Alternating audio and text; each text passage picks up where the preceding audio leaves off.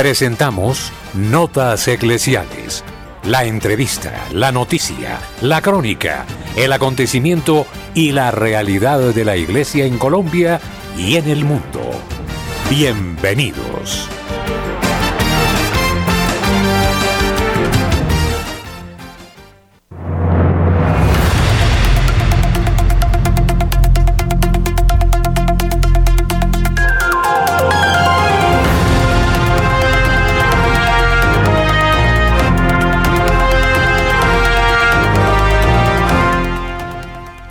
Muy buenos días a todos nuestros amables oyentes de Radio María en Colombia y en el mundo.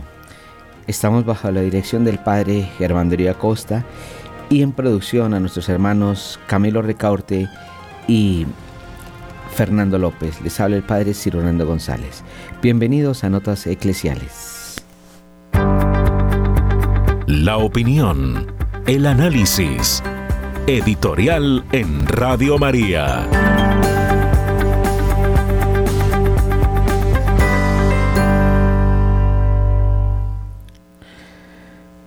Hay un artículo hermoso del Santo Padre Francisco que donde nos invita a ser testigos valientes del Evangelio en un mundo secularizado como lo estamos viviendo en estos días. Dice, esta nota. El Papa Francisco afirmó este miércoles 8 de noviembre que incluso los ambientes secularizados nos ayudan a la conversión. Continuando con su ciclo de catequesis sobre la pasión por la evangelización y el cielo apostólico, el Papa Francisco dedicó la audiencia general de hoy a reflexionar sobre la venerable sierva de Dios Madeleine Delbrec, escritora mística francesa, una agnóstica que encontró a Dios. Madeleine fue también asistente social y vivió durante más de 30 años en la periferia pobre y obrera de París. En torno a los 20 años descubrió al Señor y se convirtió al catolicismo. Llegó a escribir que una vez que hemos conocido la palabra de Dios, no tenemos derecho de no recibirla. Una vez recibida, no tenemos derecho de no dejar que se encarne en nosotros. Y una vez encarnada en nosotros, no tenemos derecho de conservarla para nosotros. Desde ese momento pertenecemos a aquellos que la esperan. El Santo Padre recordó que la alegría de la fe la lleva a madurar una elección de vida eternamente donada a Dios en el corazón de la Iglesia y en el corazón del mundo simplemente compartiendo en fraternidad la vida de la gente en la calle. Destacó que la venerable francesa acuñó el término espiritualidad de bicicleta para explicar que la fe no se sujeta sin dar vueltas. Podemos mantenernos erguidos solo avanzando, moviéndonos en un impulso de caridad. Para el Papa Francisco, solamente en el camino vivimos en el equilibrio de la fe, lo que supone tener el corazón constantemente en salida. Es importante que nosotros veamos estas palabras del Santo Padre como un momento de reflexión en nuestra vida, porque me parece tan importante lo que esta eh, mujer, Madeleine, sierva de Dios, dice en torno a la palabra de Dios. Una vez que hemos, hemos conocido la palabra de Dios, no tenemos derecho de no recibirla. Y una vez recibida, no tenemos derecho de no dejar que se encarne en nosotros. Y una vez encarnada en nosotros, no tenemos derecho de conservarla para nosotros. Desde ese momento pertenecemos a aquellos que la esperan. Esto tiene un trasfondo importante en la fe nuestra sobre todo en el que se compromete con Dios, en el bautizado. Porque el bautizado es aquel que ha abierto su corazón a Dios. El bautizado es aquel que abre su mente a Dios. El bautizado es el que quiere vivir como Dios, sentir a Dios. Y esto lo hacemos a través de la palabra que recibimos a través de nuestros padres, de nuestros hermanos, de nuestra comunidad. Por tanto, si yo escucho la palabra de Dios, no puedo ser egoísta. Y no puedo ser egoísta ni con la palabra ni con nosotros mismos. La palabra de Dios tiene fuerza en nosotros porque es algo que va penetrando el corazón para fecundar nuestro corazón y hacerlo cada día más misionero. Por eso esa palabra de Dios no tenemos derecho de no recibirla. Ya está en el corazón. Ni siquiera hemos podido decir es que no la quiero recibir. No, ya está en el corazón. Y si ya está en el corazón, no tenemos derecho de no dejar que se encarne, es decir, de hacer la vida. Porque la misma palabra me motiva a vivir esta experiencia de fe todos los días. La misma palabra de Dios me motiva a hacer la vida cada segundo, cada minuto, cada hora, cada día, cada mes. La misma palabra me lleva a ser servidor de mis hermanos, a trabajar por los demás. Me lleva a hacer un trabajo con nuestra gente. Y una vez, una vez encarnada en la realidad actual, esa palabra de Dios tiene derecho a transformar la vida de tantas personas. Por eso es la misión misma de la iglesia. La fuente es la palabra y el fin es la misma palabra de Dios, que es Jesucristo nuestro Señor. Yo quiero invitarlos en este día a reflexionar sobre ese mensaje tan hermoso de Madeleine, una trabajadora en asistencia social. Ojalá que cada uno de nosotros pueda pensar, sentir y meditar el mensaje de Dios en la vida actual cuando tú ves a tantas personas que andan por caminos muy equivocados, a veces sin rumbo, a veces sin horizonte, simplemente porque nos hemos dejado llevar por el materialismo, porque hemos dejado que se pierda lo sagrado en nuestras vidas. Y nuestra vida es sagrada y no podemos tampoco perder lo sagrado de la vida nuestra. Que Dios los bendiga. Nuestros corresponsales tienen la palabra en Notas Eclesiales.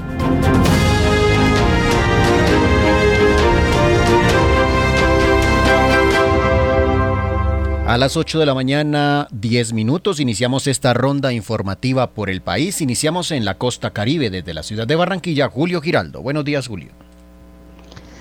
Saludamos de una manera muy especial a toda la amable audiencia de Radio María en Colombia y el exterior como siempre, un saludo cariñoso para la mesa de trabajo. Y esto es lo que hoy hace noticia en Barranquilla y la costa norte colombiana. Bueno, la noticia principal aquí es que Junior ganó y clasificó. Parece esto como cursi, pero es que solamente los que vivimos en Barranquilla sabemos el impacto que tiene el junior en esta ciudad. Aquí todo es junior, todo es carnaval. El junior después de una cantidad de tropiezos, cuando ya nadie creía que el equipo seguiría por todos los resultados que presentaba, pues ahora resulta que se clasificó a los cuadrangulares. Y esto tiene a toda la gente con alegría, dichosa, todo mundo hablando de Junior. Por otra parte, fue instalado el comité para la organización de los Juegos Olímpicos 2027, que como dije en el día de ayer se van a celebrar aquí en la ciudad de Barranquilla. Un comité que trabajará continuamente en todos los aspectos, el económico, el de las obras, el de la organización en general, para que la ciudad sea vista en el mundo como una de las mejores ciudades del planeta. En otro ángulo de la noticia, de nuevo tenemos que tocar el caso del aeropuerto Ernesto Cortizos, porque durante más de, creo yo, unos 15 años, se ha venido haciendo una restauración y se han invertido 600 mil millones de pesos. Y cuando todos creíamos que estas obras en algún momento iban a ser inauguradas, resulta ahora que el aeropuerto tiene unas falencias tremendas, unas incomodidades tremendas. Cuando llueve se inunda, las escaleras eléctricas no funcionan, estas eh, correas por donde pasan las maletas tampoco funcionan.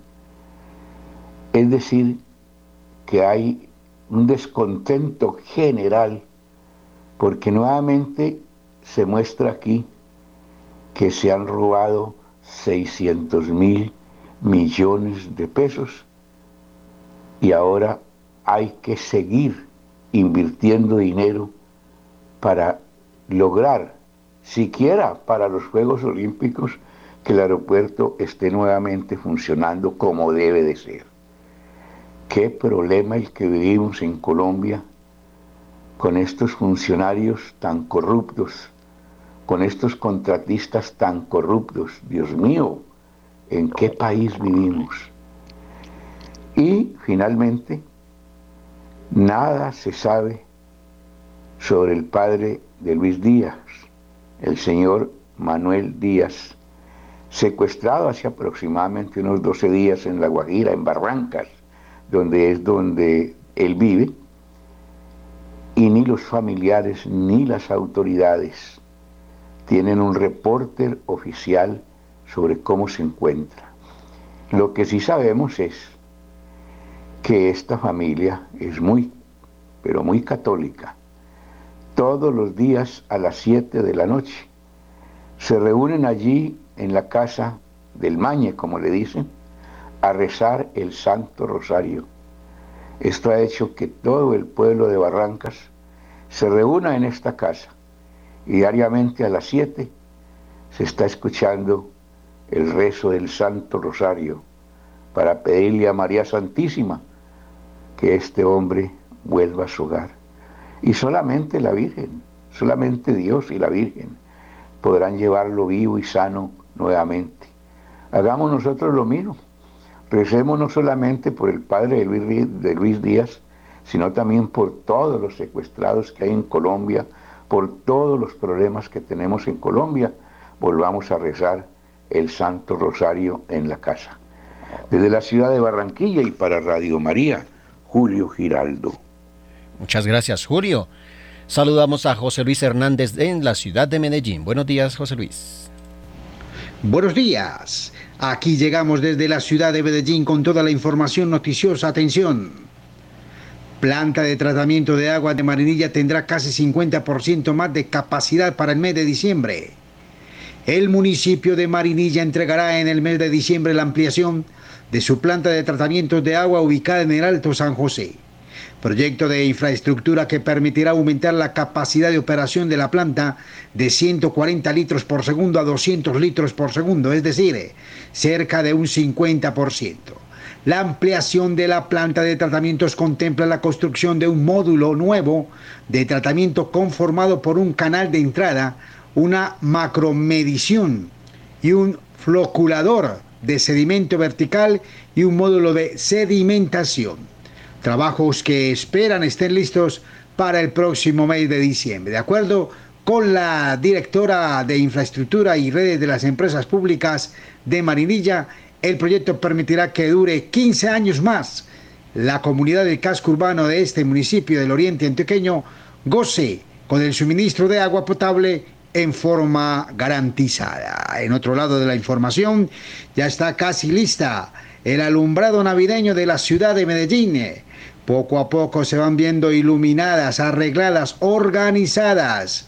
Estilo Navidad de las calles de la ciudad de Medellín, especialmente la Avenida La Playa y la Avenida Oriental en el centro de la ciudad.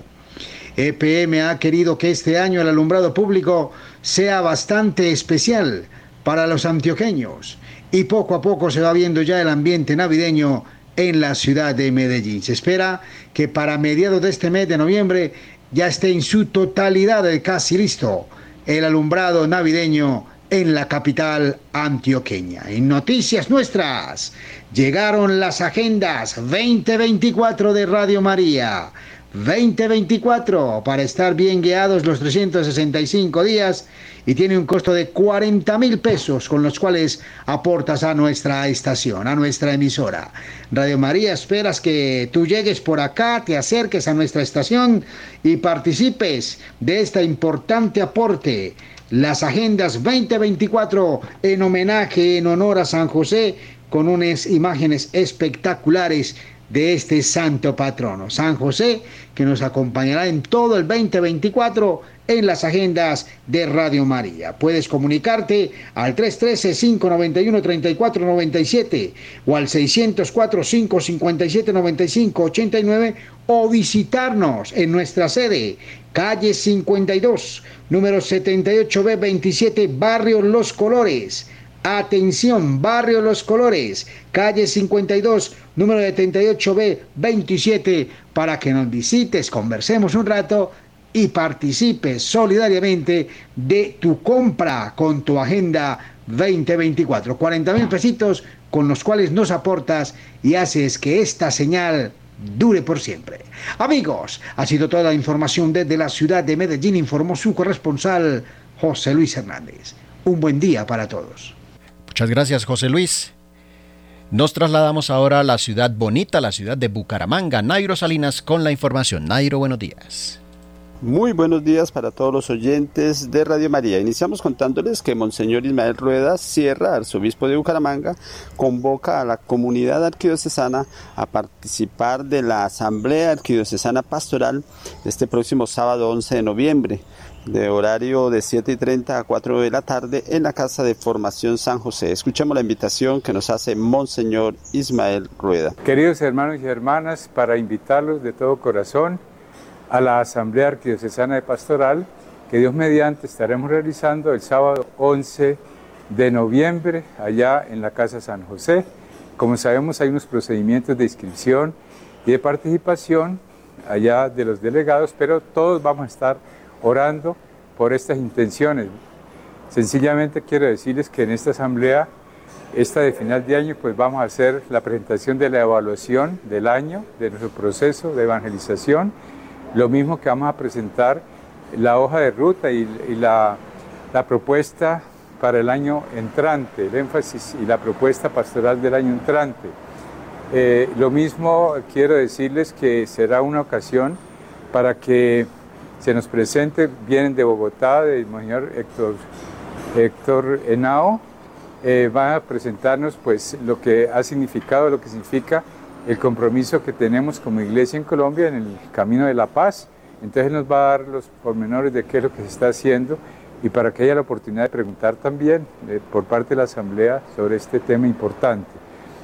Eh, estamos en este ambiente de preparación a esta Asamblea a las que los invito, como digo, muy cordialmente y en el ambiente pensando en la compañía que tenemos de la Santísima Virgen María bajo esta vocación bellísima de Nuestra Señora de Guadalupe en peregrinación por la arquidiócesis en estos días. De manera que invitados cordialmente a nuestra asamblea, allí los esperamos con mucha alegría y con los brazos abiertos naturalmente con esta bendición que les quiero impartir en el nombre del Padre, y del Hijo y del Espíritu Santo. Amén. Y cambiando de tema, siguen las protestas de las madres de niños con enfermedades huérfanas. Las progenitoras de estos menores señalaron que la EPS Sanita no les está entregando los medicamentos, alimentación y atención a tiempo a unos 150 menores de Bucaramanga que lo requieren. Eh, es el caso de una niña de 3 años que está en una UCI en la Clínica San Luis de Bucaramanga por la falta de esta atención oportuna. Daniela Villamil, la madre de una de, la menor con enfermedad de huérfanas, indica que lo más delicado de esta situación es que muchos de estos menores deben quedarse en casa sin recibir educación, ya que en los colegios no lo reciben por no tener los tratamientos o el tratamiento médico. Desde Bucaramanga y para Notas Eclesiales, Nairo Salinas Gamboa, feliz y bendecido día. Muchas gracias, Nairo. Nos trasladamos al suroccidente del país, en la ciudad de Cali. Marta Borrero, buenos días. Buenos días, amada familia de Radio María. Hoy, 8 de noviembre, en Santiago de Cali es el día sin carro y sin moto.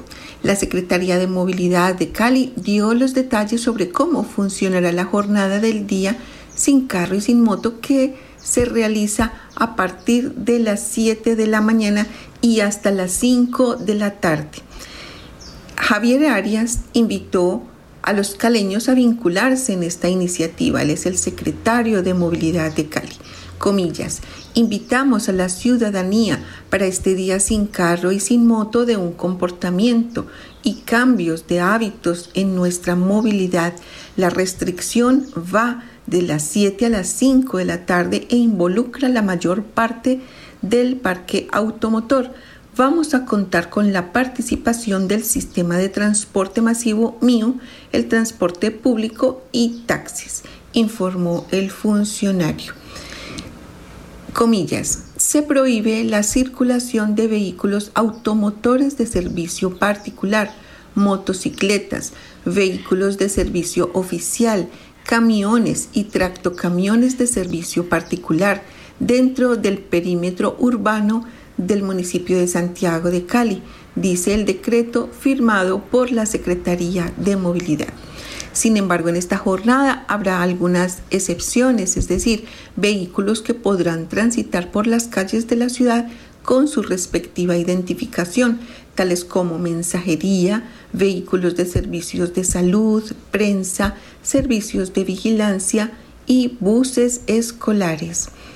Además, el secretario de Movilidad aseguró que los carros híbridos y eléctricos pueden transitar durante este día. Estos vehículos pueden transitar en esta jornada. Hay que recordar que la ciudad tiene registrados 373 vehículos híbridos y eléctricos. Entre ellos hay algunos del servicio público y algunos particulares y oficiales, dijo el funcionario. Eh, realmente se, desarrolla este día sin carro y sin moto, la argumentación es la siguiente. Hay cuatro razones por las que se va a realizar esta jornada. La primera es porque se presenta una reducción de la congestión vehicular. Segundo, se fomenta el uso de medios de transporte más sostenibles como el transporte público, la bicicleta y la caminata. Además, se disminuye la emisión de, gases de efecto invernadero y la contaminación del aire. Por último, se realiza esta jornada sin carro y sin moto porque promueve la conciencia ambiental y la necesidad de aportar hábitos de movilidad más responsables. De acuerdo con la directora del Departamento Administrativo de Gestión del Medio Ambiente, DACMA, Francis Restrepo, la razón por la que se desarrolla el día sin carro y sin moto es netamente ambiental. Dice la funcionaria que nace de la problemática mundial que tenemos. Bueno, a movernos hoy eh, con servicio público, a movernos hoy en bicicleta o caminando. Soy Marta Borrero para las notas eclesiales de la Radio María. Bendecido día para todos. Muchas gracias, Marta. Continuamos ahora desde la ciudad de Roma con el informe de Néstor Ponguta Puerto. La Conferencia Episcopal Argentina ha oficializado la invitación al Papa Francisco para que visite su país luego de más de 10 años de pontificado. Jorge Bergoglio, quien ha expresado su deseo ferviente de visitar Argentina el próximo año, pues ha tenido la intención y lo ha comentado en varias entrevistas y aunque aún no ha habido confirmación de las posibles fechas, sí ha dicho que esta posibilidad ya está en agenda. En la carta firmada por el obispo de San Isidro y presidente de la conferencia episcopal, Monseñor Oscar Vicente Ojea, indica que los jerarcas argentinos, quienes se encuentran reunidos en la asamblea plenaria, expresan su deseo para que el Papa Francisco visite Argentina lo más pronto posible, ya que su presencia y bendición les hará bien a todos en estos tiempos difíciles. Luego, subrayan que confían en la posibilidad de que se concrete esta visita al país y al cierre de la misiva lo encomiendan a la patrona de Argentina, Nuestra Señora de Luján. Donde sí ya ha confirmado su próxima visita apostólica el Papa Francisco es a Dubái, la capital de Emiratos Árabes, del 1 al 3 de diciembre, durante el marco de la Conferencia Mundial de las Naciones Unidas sobre el Cambio Climático. Como preparación de esta cumbre mundial, el secretario de Estado del Vaticano, el cardenal Pietro Parolin, asistió en Abu Dhabi al Global Faith Summit of Climate Action y junto a otros 30 líderes y representantes de las principales religiones del mundo, firmaron un documento que compromete a los líderes religiosos a movilizar a sus comunidades para hacer frente a la crisis climática y a pedir a los líderes políticos que adopten medidas concretas en la próxima COP28 prevista en Dubái. El cardenal Parolín se refirió a cuáles pueden ser los logros frente a este reto que se considera más de carácter secular. Sí, creo que el cambio climático es una cuestión laica. De hecho, los políticos y el mundo de la política, los científicos, etcétera, se ocupan de ello.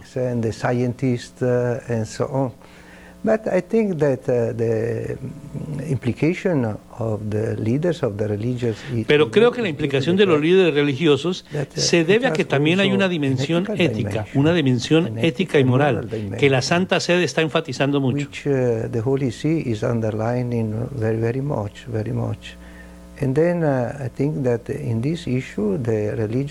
Por eso creo que es un tema que un líder religioso en la cual tiene voz para decir algo y agregar motivación a los esfuerzos actuales del mundo para abordar este problema.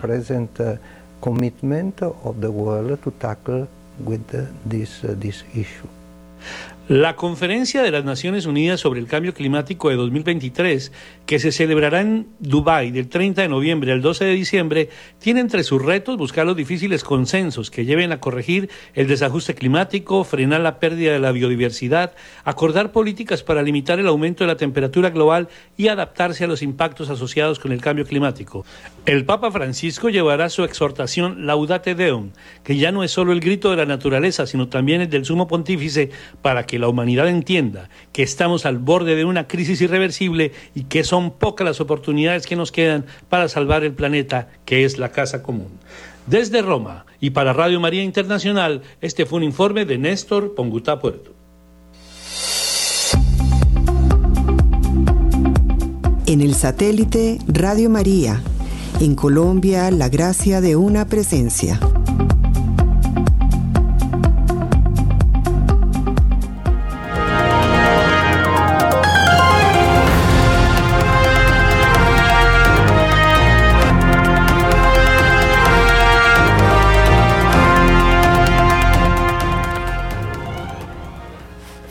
Sudán.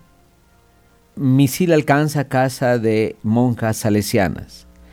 La misión de Dar Marian en Jartum, que alberga a cinco religiosas, un sacerdote y laicos que buscaron refugio allí, fue alcanzada a las 6 y 50 de la mañana del pasado viernes 3 de noviembre.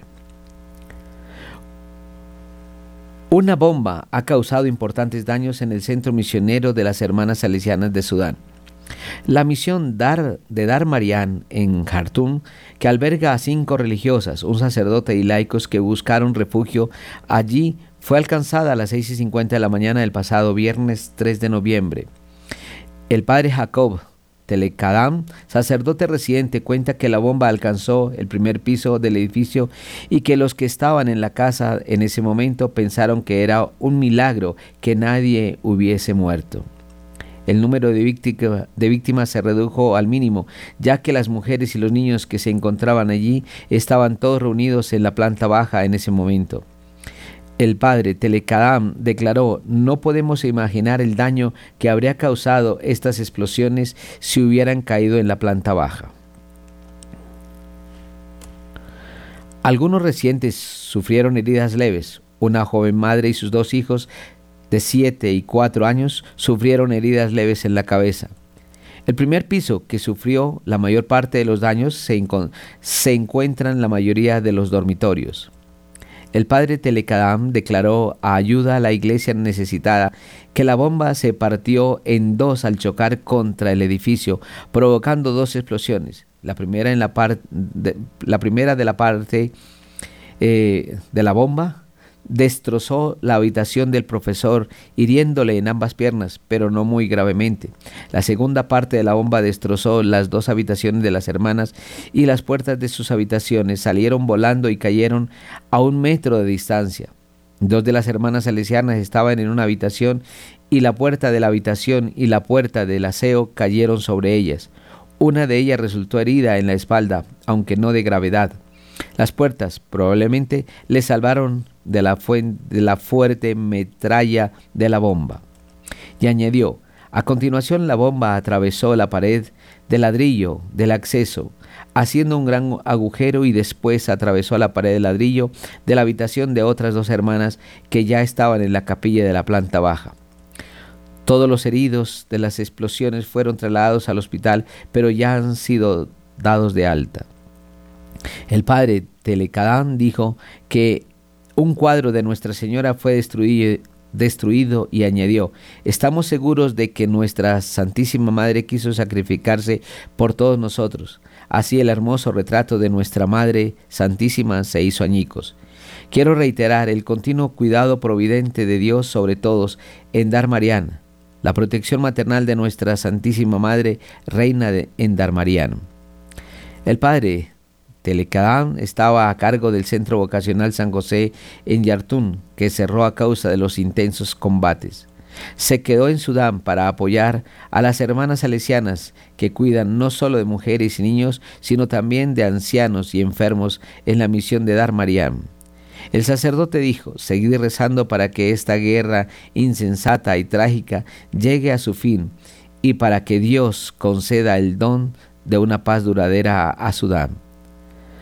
Las estimaciones varían, pero según el enviado especial de la ONU para Sudán, Volker Peters, al menos 5.000 personas han muerto y más de 12.000 han resultado heridos desde que comenzó el conflicto en abril. A nuestros oyentes de Radio María en Cartagena, los invitamos a la gran cena de inauguración el miércoles 22 de noviembre a partir de las 6 de la tarde en el Club Naval Castillo Grande, Salón Piedraíta 3. Donación 100 mil pesos por persona. Informes al WhatsApp 310-604-0036 o 320-597-4683. Los esperamos.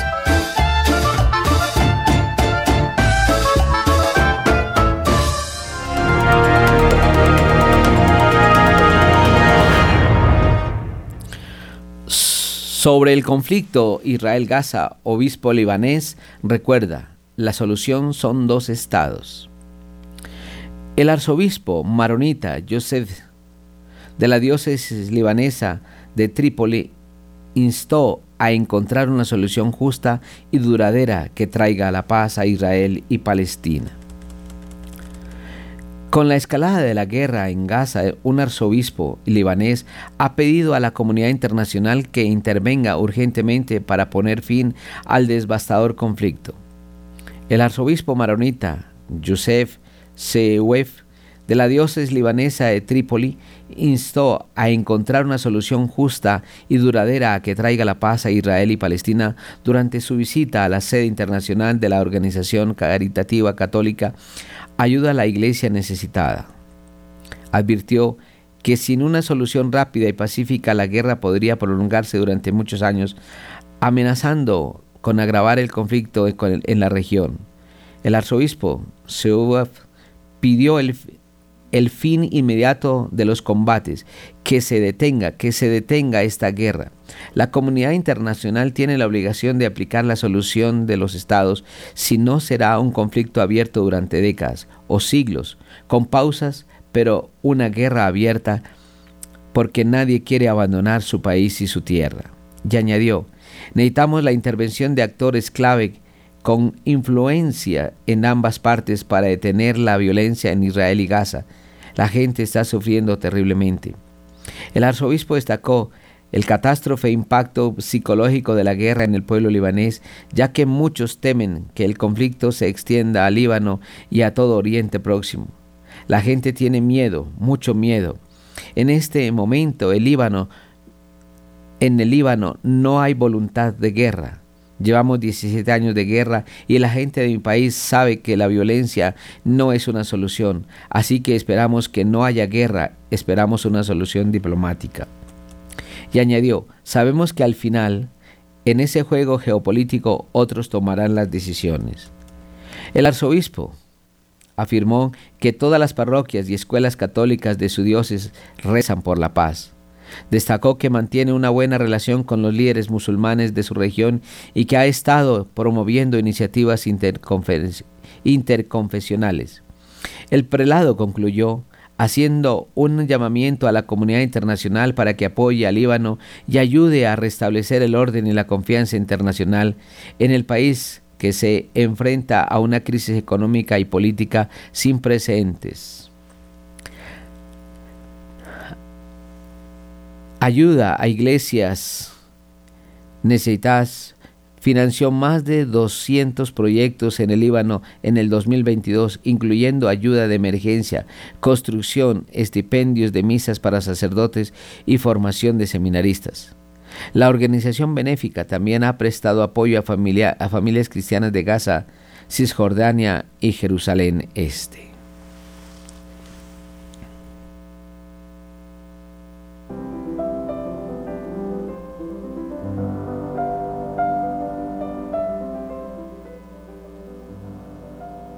www.radiomariacol.org es el portal de Radio María de Colombia.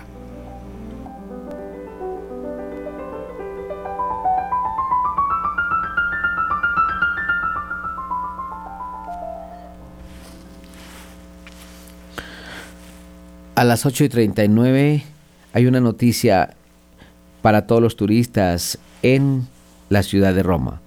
Vaticano abre zona arqueológica de la necrópolis de Vía Triunfalis. A partir del próximo 17 de noviembre será posible acceder directamente a la famosa zona arqueológica de Necrópolis por la Vía Triunfalis para descubrir la fascinante vida y muerte en la Roma de los Césares. El martes 14 de noviembre del 2023, la dirección de los Museos Vaticanos inaugurará la nueva entrada a la necrópolis de la Vía Triunfalis. El acceso al yacimiento arqueológico será posible directamente desde la puerta de Santa Rosa, la entrada monumental al estado de la Ciudad del Vaticano que da a la Piazza Risorgimento.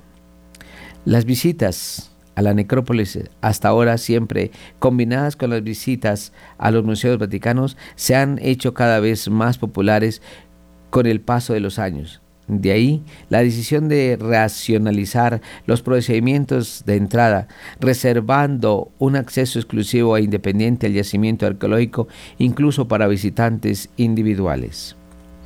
A partir del próximo 17 de noviembre, por tanto, será posible acceder directamente a la famosa zona arqueológica de la necrópolis por la vía triunfalis para descubrir la fascinante vida-muerte en la Roma de los Césares. También en visita de la importante cita con el, eh, con el próximo jubileo, la gobernación del Estado de la Ciudad del Vaticano está promoviendo una nueva experiencia de visita guiada a la necrópolis en solitario, que se sumará a la rica oferta cultural gestionada por los museos vaticanos, confirmando, confirmando para quienes dispongan de más, de más tiempo las ya apreciadas propuestas combinadas museos y necrópolis o jardines vaticanos y necrópolis. Las visitas actualmente programadas los viernes y sábados pueden ser reservadas exclusivamente online en el sitio oficial de los museos vaticanos.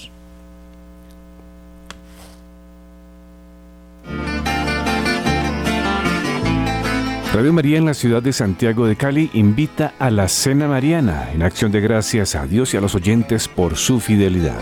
Estaremos en el Club de Ejecutivos en la Avenida Cuarta Norte número 23 DN65, piso 9, en el barrio San Vicente. Nos encontraremos a las 7 de la noche el próximo viernes 24 de noviembre de 2023. Mayores informes a nuestros números de teléfono 602-514-2641 y al móvil 316-690-5632. Donación 150 mil pesos. Gracias por ser de casa. Bienvenidos a los espacios de Radio María. Les esperamos. Bonitos son tus paisajes, Valle del Cauca. Bonitos cañaverales que mece el viento. Siguen los vacíos en la plaza de Roma. Noche fría en Roma. Los primeros rayos del alba van coloreando la fachada de San Pedro.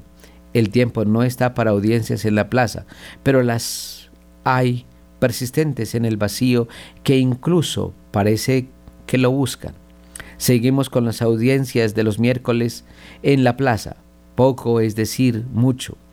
Ofrecemos nadie más lo, lo, hace. La imagen de la plaza, momentos antes de la entrada, el Papa Francisco, un mar de sillas vacías y el solitario obelisco en el centro, que se ha convertido en horizonte inalcanzable.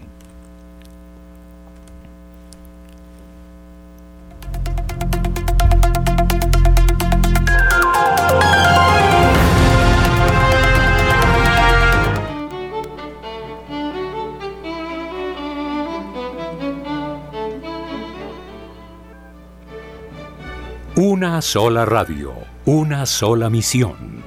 Radio María en el satélite.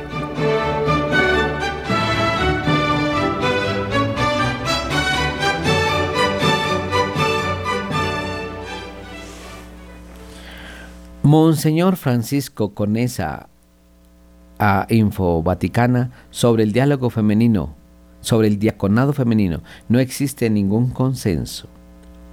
Monseñor Francisco Conesa, obispo de Salsona, fue uno de los obispos españoles que ha participado en la asamblea eh, sinodal celebrada en Roma durante el mes de octubre.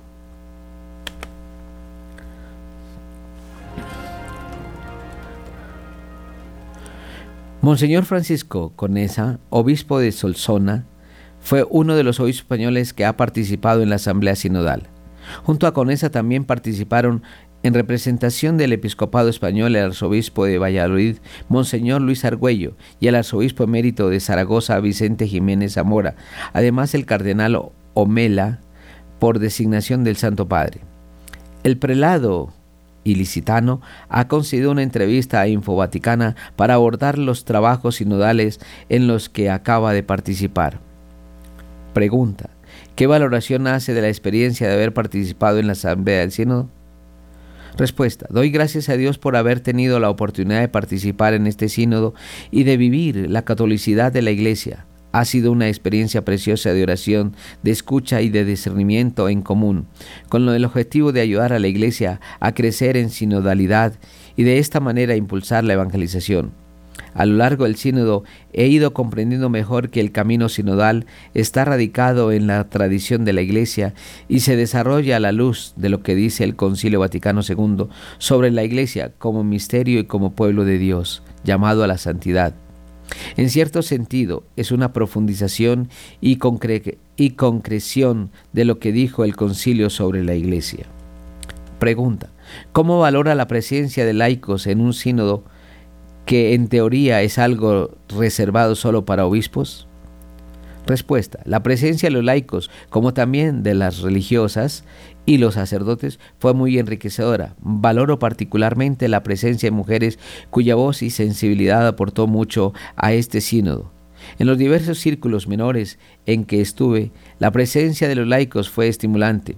De acuerdo con la Constitución Episcopalis Comunio, que regula el sino de los obispos, el Santo Padre, según el tema de, y las circunstancias, puede llamar al sínodo a algunos que no estén revestidos del ministerio episcopal, teniendo en cuenta que el tema a tratar era la sinodalidad de todo el pueblo de Dios.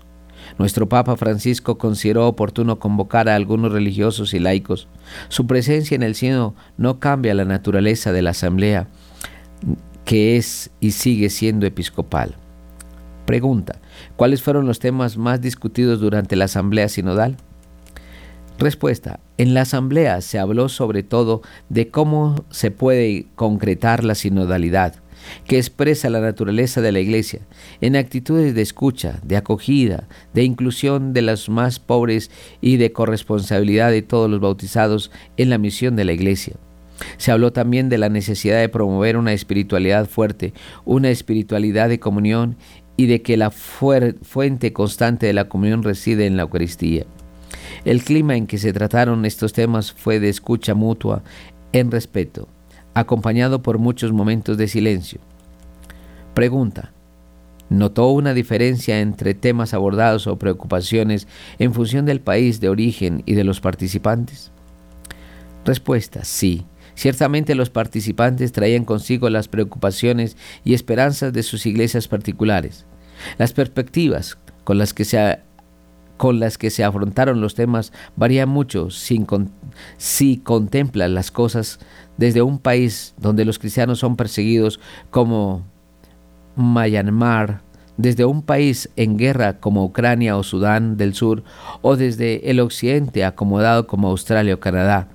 Fue una riqueza escuchar voces de diferentes, voces diferentes y sentir que es, es realidad que la unidad de la iglesia se realiza en la diversidad. Pregunta. Muchos de los participantes han reconocido que la cuestión del diaconado femenino acaparó muchas conversaciones. ¿Cuál es su posición sobre esta cuestión? Respuesta. Esta cuestión apareció en la síntesis de, de algunos grupos y algunas intervenciones libres, pero no se puede decir que acaparó los trabajos del sínodo. A este respecto, lo que el sínodo recomienda, tal como aparece en la síntesis, es realizar una, una, reflexión más profunda sobre el diaconado, considerándolo en sí mismo y no solo como una etapa transitoria para acceder al presbiterado. La profundización en la teología del diaconado podría iluminar la cuestión del acceso de las mujeres al diaconado, sobre la que cae ciertamente sobre la que ciertamente no exige ningún consenso, ni existe ningún consenso. Pregunta, ¿y sobre el celibato sacerdotal cree que debe ser abolido como plantean algunos? Respuesta, tampoco fue una cuestión que centró las intervenciones en el aula.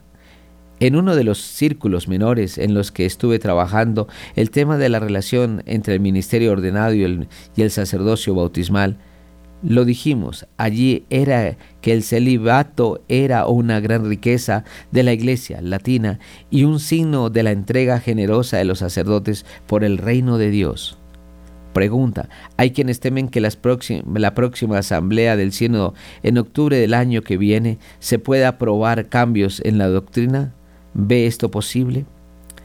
Respuesta. Conviene recordar que el sínodo es una asamblea consultiva, por lo que no tiene la atribución de realizar cambios doctrinales. El sínodo es una asamblea de obispos convocados por el sucesor de Pedro para ofrecer su consenso sobre un tema por él, por indicado, que en este caso es la comunión, participación y misión en la iglesia sinodal. Esto es lo que haremos. Pregunta. Aunque la síntesis final del Sino no habla expresamente sobre la cuestión LGTB, sí que ha sido un tema que ha estado sobre la mesa como la bendición de parejas homosexuales. ¿Cree que existe una agenda para intentar que la Iglesia Católica apruebe y acepta esta cuestión? Respuesta. No se puede decir que esta cuestión haya estado en el centro de las discusiones. Lógicamente, cuando en el cielo se habló de que la iglesia ha de mantener la actitud de Jesús de acogida de todos, también se trató de que la acogida también debe ser para aquellos que tienen diferente orientación sexual, como también de los divorciados vueltos a casar y de otras personas en, en, situaciones irregulares. Pero me permito subrayar una afirmación de la síntesis que considero iluminadora. La escucha requiere una acogida incondicional. Esto no significa abdicar de la caridad en la presentación del mensaje del Evangelio, así como tampoco avalar cualquier opinión o postura. Por otra parte, entiendo que algunas cuestiones estén en la agenda de los medios de comunicación, pero no fueron las cuestiones centrales debatidas en el sínodo. Centrarse en ellas desvía la atención de los temas importantes que realmente sí se tomaron. Pregunta, ¿qué espera usted como obispo de este sínodo? Respuesta, desearía que nos ayudara a valorar realmente la vocación y misión de todos los miembros del pueblo de Dios, el bautismo y también la confirmación en la Eucaristía. Han ocupado un lugar central en el sínodo porque son ellos los que otorgan a los fieles la unción del Espíritu Santo y el sentido de la fe con el que puedan discernir cuál es la voluntad de Dios sobre ellos y también qué pide a su iglesia. Me gustaría que el sínodo condujera a valorar realmente el sacerdocio bautismal y esto provocara en todos los fieles la conciencia de que somos corresponsables en la misión de anunciar a Jesucristo. Confío en que el sínodo, fortaleciendo la comunión, nos haga crecer como iglesia que evangeliza.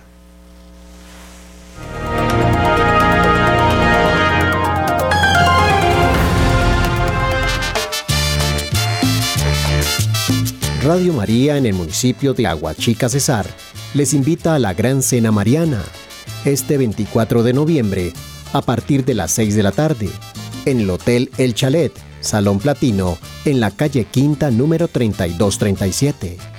Tendremos rifas y grupos musicales. Mayores informes al celular 310-715-1126 o al teléfono 605-565-4839. Donación 60 mil pesos. Los esperamos.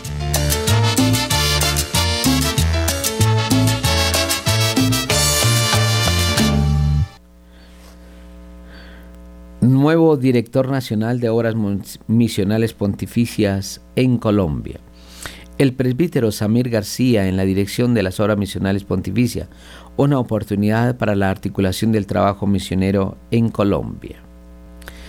El padre Samir de Jesús García Valencia, quien se ha venido desempeñando como director del Centro Nacional Misionero de la Conferencia Episcopal de Colombia, desde febrero del presente año acaba de ser nombrado director nacional de Obras Misionales Pontificias de Colombia por parte del cardenal Antonio Tagle, proprefecto del Dicasterio para la Evangelización de los Pueblos.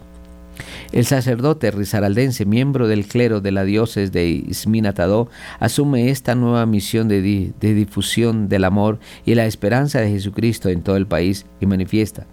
Le pido a Dios que con su ayuda pueda fortalecer el trabajo misionero que se ha venido desarrollando en Colombia.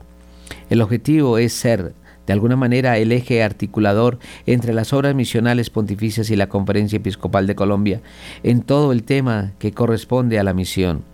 Tengo ahora la responsabilidad de poder entablar lazos de fraternidad entre todos los directores de las obras misionales y la pastoral misionera de todas las jurisdicciones y acompañar a los señores obispos en el trabajo y en el empeño que ellos tienen en cada jurisdicción por amor y fortalecer todo este trabajo.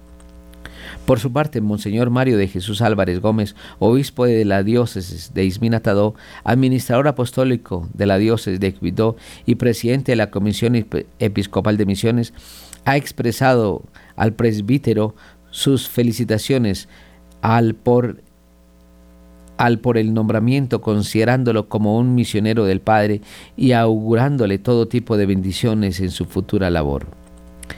Tras esta gestión, el padre Samir recibió también un mensaje del presidente de las obras misionales pontificias a nivel mundial, Monseñor Emilio Napa, quien le transmitió su apoyo y cercanía en Cristo, mostrando una actitud de colaboración y disposición para trabajar juntos en el servicio misionero. En la carta, Monseñor Napa destaca la importancia del cargo del sacerdote colombiano como representante oficial de las obras misionales pontificias ante la conferencia episcopal, así como su responsabilidad de promover la animación misionera y concienciar a los fieles sobre la misión adyentes, misión hacia los pueblos. Además, en dicho mensaje, Monseñor Napa destaca que la Asamblea General del Consejo Superior de las Obras Misionales Pontificias en Roma en el 2024 brindará al nuevo Padre Samir la oportunidad de comprender mejor su papel y la misión de las obras misionales. Es importante recordar que en el año 2024, entre el 5 al 17 de julio, se celebra el centenario del primer Congreso Nacional Misionero realizado en Colombia, un episodio clave para la Iglesia en el país que permitirá fortalecer este trabajo en el futuro, recordando las grandes potencialidades del pasado. En la preparación y coordinación de este centenario, el Padre Samir tiene un rol protagonista de coordinación, lo que le ayudará a darle mayor solidez.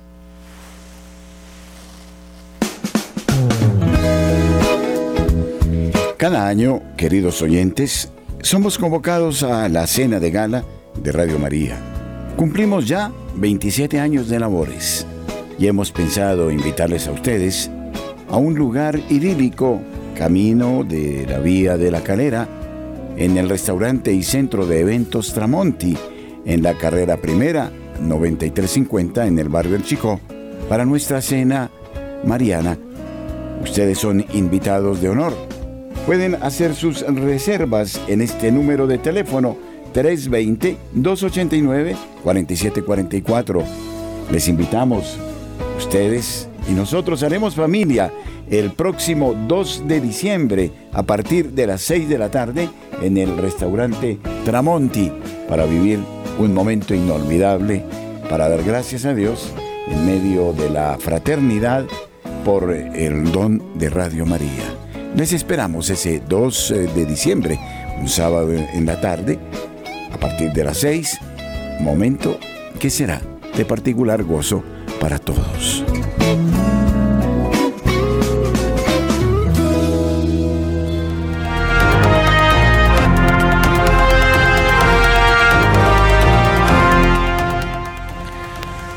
Bueno, el tiempo se nos acaba es el momento de darle gracias a todos nuestros oyentes de Radio María en Colombia y en el mundo. Especialmente darle gracias a ustedes por sus oraciones buscando la paz de Colombia y Costa. Y también las gracias a nuestros hermanos Luis Fernando López y Camilo Ricaurte. Les habló el Padre Cironando González en Notas Eclesiales. Un feliz día para todos.